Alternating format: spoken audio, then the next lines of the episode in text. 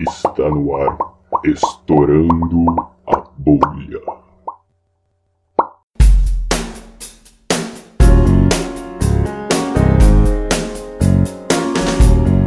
A gente está de volta aqui com a segunda barra terceira parte do nosso podcast, Estourando a Bolha. E a gente quer discutir um pouco sobre a relação da matemática com a computação e também o que é topologia, um pouquinho sobre os, os problemas do milênio que a gente tem. O que, que você tem a dizer sobre isso pra gente, professor? Topologia primeiro, porque eu fiquei muito curioso. Topologia, cara, é você estudar as coisas módulo deformações contínuas. Então você é, é meio que estudar assim a estrutura das coisas, você podendo puxar, esticar sem rasgar. Nossa, Então- eu, sabe, eu, vi- eu eu procurei no Wikipedia o que era topologia, aí apareceu uma, uma- um GIF que eu achei muito maluco, era uma caneca, aí a caneca se deformava e virava um, Um toro. um toro. Mas a caneca e o toro são a mesma coisa para um topólogo. Isso não tem diferença nenhuma. Tome. Irrita cérebro. Porque um topólogo é exatamente o que ele falou. Que- se eu pegar um copo, o que, que é um copo para um topólogo? Um copo é uma esfera. Por que, que ele é uma esfera? Você pode abaixar o copo, abaixar aqui a altura do copo, sobra o copo chato aqui. Aí o copo chato, você dá uma engordada nele, é uma bola. Então ele pode ser Maciço. qualquer coisa. Não, Não, não, não. porque ele não pode ser uma xícara, cara. Porque a xícara tem a alcinha. Como é que você vai deformar a Alcinha é um- alcinha? Você tem que produzir uma descontinuidade para deformar a alcinha. Entende? Tem um. Só fazendo um parênteses, tem um vídeo do Number File, não sei se vocês conhecem, é um canal no YouTube de uns essas uns cara que faz ingl- que fala inglês lá da Inglaterra. Então, é com aquele acento super chique. E eles falam exatamente sobre isso, sobre topologia e esse bagulho muito doido.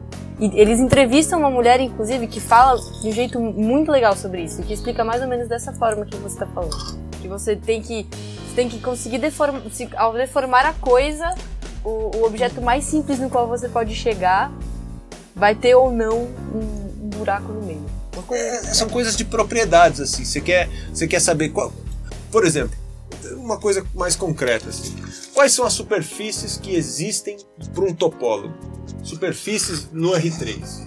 R3 é espaço. É, o nosso mundo. O que a gente acha que é o nosso mundo. O que a gente enxerga e acha que é onde a gente vive.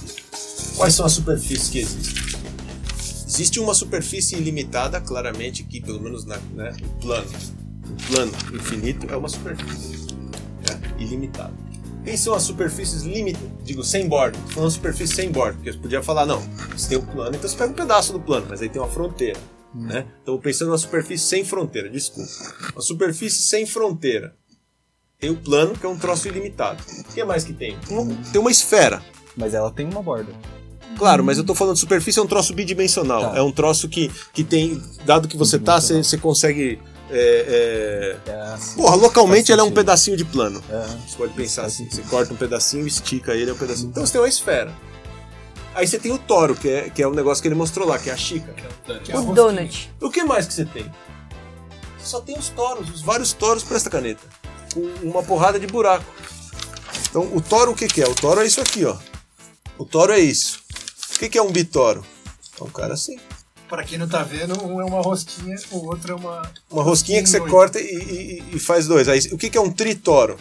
É a mesma coisa, você vai seguindo a mesma ideia. São superfícies que se eu andar em cima dela em qualquer direção e continuar andando, eu nunca Você não chega na fim. fronteira. Isso, você nunca chega na fronteira, porque não Era tem isso que eu ia fronteira. dizer quando você tava falando da esfera. Isso. A ideia é que se eu pegasse e me colocasse lá e começasse a andar em linha reta, eu poderia andar em linha reta para sempre. Linha reta não dá pra você andar porque você sai fora dela. Você Não, não, andar em cima dela. É, claro. Tô te Se fosse zoando. uma pessoa. Isso, isso. Se daria no caso, você é uma pessoa andando numa esfera. voltas. É, no, no referencial de quem tá andando, quem tá Isso, andando. isso. Então, mas as superfícies, elas, para um topólogo, são só essas: a esfera, o plano e essas coisas com buraco. Por quê? Porque todas as coisas que existem, se eu pensar, por exemplo, um elipsoide. O que é um elipsoide? Elipsoide para um topólogo é uma esfera, só que é uma esfera amassada. Uhum. Entende?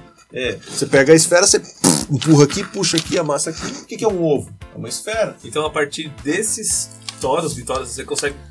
Um topólogo consegue descrever tudo. Não, todas as superfícies sem fronteira. Elas caem sem aí. borda. São uma dessas. E não é um topólogo. Se você pensar um pouco, é, tudo que não tem fronteira, não tem muito como cair fora disso. Tem, tem superfícies, por exemplo, que são não orientáveis. E aí, essas superfícies, qual que é a diferença dessas para as não orientáveis? Essas aqui, elas têm dentro e fora. Uma esfera tem dentro e fora. O toro também tem dentro e fora. É, o bitoro, o tritoro também tem dentro e fora. Tem coisas que não ter dentro e fora. é que uma superfície sem fronteira, que não tem dentro e fora, ela não pode ser mergulhada no R3. Ou seja, não dá pra você ver ela no R3, só no R4. No R3, ela é meio porca, mas eu consigo fazer um esboço dela, mas ela, ela aí ela, ela, ela. Ah, a gente já tá saindo de, de três dimensões e indo pra quatro dimensões. É, a gente não vai sair porque, porque eu não sei sair, né? Senão eu já tinha ido embora há muito tempo. mas, mas, mas seria um negócio assim, ó. Só que essa aqui no, no R3, ela tem esse problema aqui que, que eu vou explicar pra vocês, que é fácil de entender. É um troço assim, ó, uma garrafa que você deformou e você fez aqui o bico da garrafa entrar dentro da garrafa e a boca dela veio aqui embaixo. Então esse troço, ele não é uma superfície no R3 porque ela tem uma intersecção aqui que o que quer que seja uma superfície aqui não é uma coisa boa, entende? Porque ela tá entrando nela.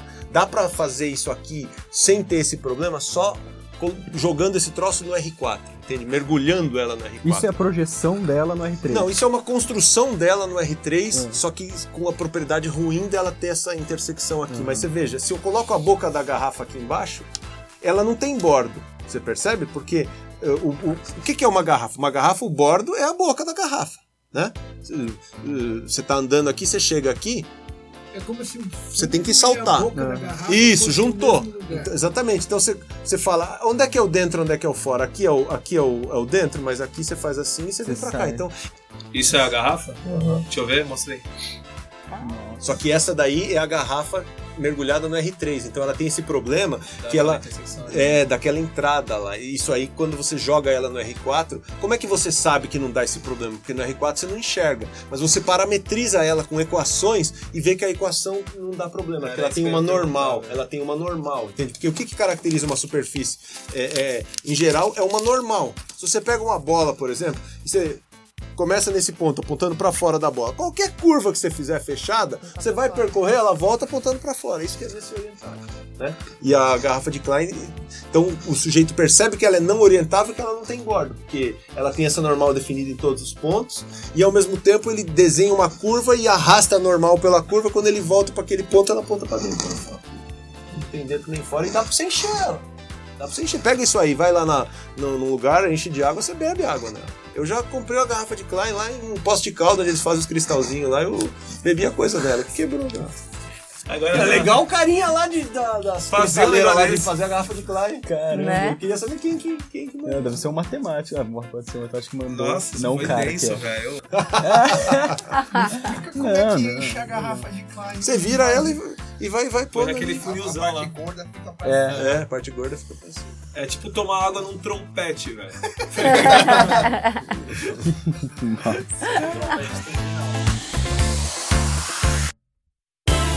E, ô professor, qual que é a relação da matemática com a computação?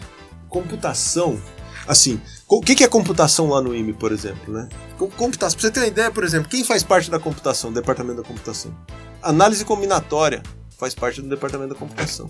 Teoria dos grafos faz parte do com- computação. Então, o que é teoria dos grafos? Você sabe o que é teoria dos grafos? Não. Pensa, o que- pensa a coisa mais simples possível, assim, de de aplicação imediata da teoria dos grafos. Imagina no Brasil, você quer ir de Campo Grande até, até Porto Alegre. Qual é o caminho mais curto? Não, Não. tô falando andando pelas estradas de carro, né? Não matemática. Um cara normal querendo dirigir assim. Tem- às vezes tem vários caminhos. Você pode ir de. Campo Grande pra São Paulo, depois de São Paulo pra mais curta que o Curitiba. Waze falar. Então, como que o Waze descobre? Aí eu não sei. Então. Mas, mas então, teoria dos grafos, um problema você podia pensar assim: você tem um monte de pontos, né? E você tem umas arestas conectando esses pontos, são umas linhas. Aí cada uma tem um número marcado. Essa tem 6, essa tem 12, não sei o que. Aí você pega esse ponto e esse ponto. Qual é o caminho mais curto para vir desse ponto para esse ponto? O que tiver o menor número de arestas. Ou arestas de comprimento menor, digamos, porque cada uma tem um comprimento pensando na estrada. Mas como você acha esse caminho? Como você faz um programa de computador para achar esse caminho? Entende? Então isso envolve. Um for lá, cara. É, não, mas é que tá. Mas o problema, sabe o que, que é? É que se você for fazer um programa ingênuo, nesse caso não tem como fazer o programa esperto, mas é, o programa ele teria que checar todos os caminhos, teria que achar todos e ver qual é o mais curto. Isso, do ponto de vista computacional, explode. Então, é, computação tem essas áreas assim. Análise combinatória, o que, que é? Contagem, né, cara? Contagem. Eu descobri assim.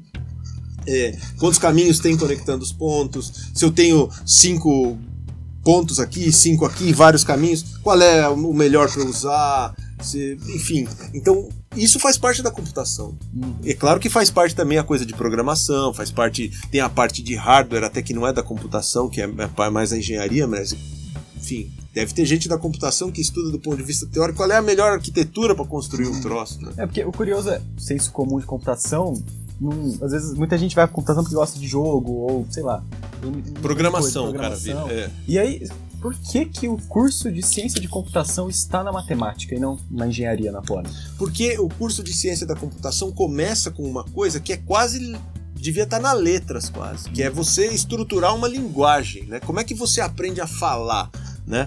Falar é uma coisa, mas como é que você aprende a, a expressar uma ideia de maneira precisa? Porra, os caras têm coisa, sintaxe, tem tudo essas coisas que tem em português, em acho que qualquer língua, eles têm que aprender, entende? Para saber se uma linguagem é coerente, se ela permite é, expressar quaisquer ideias matemáticas, se ela não permite, entende? É, assim, a raiz da computação é muita matemática. Né? Essa matemática discreta, né? Que é, um- é uma. O panorama disso na escola acho que é a parte de análise combinatória mesmo. Que, diga-se de passagem, é um troço difícil pra caramba. Qualquer probleminha de contagem aqui que você quiser fazer um pouco mais complicado, já embanana qualquer um. Ah, com certeza. Eu, então. E, e você acha que, que, a, que a matemática ela contribui pra melhorar? Lógico, É obviamente. que a matemática e a computação são, São duas coisas São muito- duas É, a computação é parte da matemática, né? Assim, do- do- não estou querendo. Quero dizer assim, a matemática, o que que é um, um instituto de matemática? Ele tem um departamento de computação, ele tem um departamento de estatística, ele tem um departamento de matemática pura, um de matemática aplicada, em geral, né?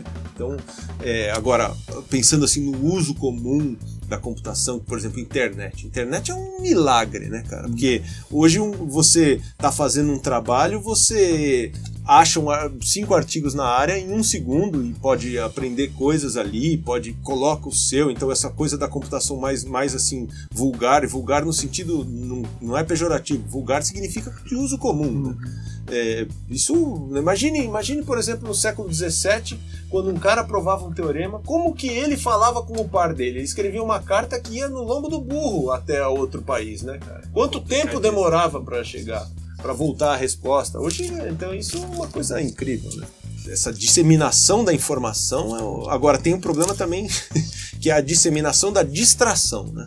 Que tem um outro lado, né? Que uma vez eu tava numa aula e eu perguntei para um cara como que um cara de 20 anos tinha feito tudo isso. O cara tava falando o que, que o Euler tinha feito aos 20 anos. Aí o professor falou: não tinha televisão na época dele, cara.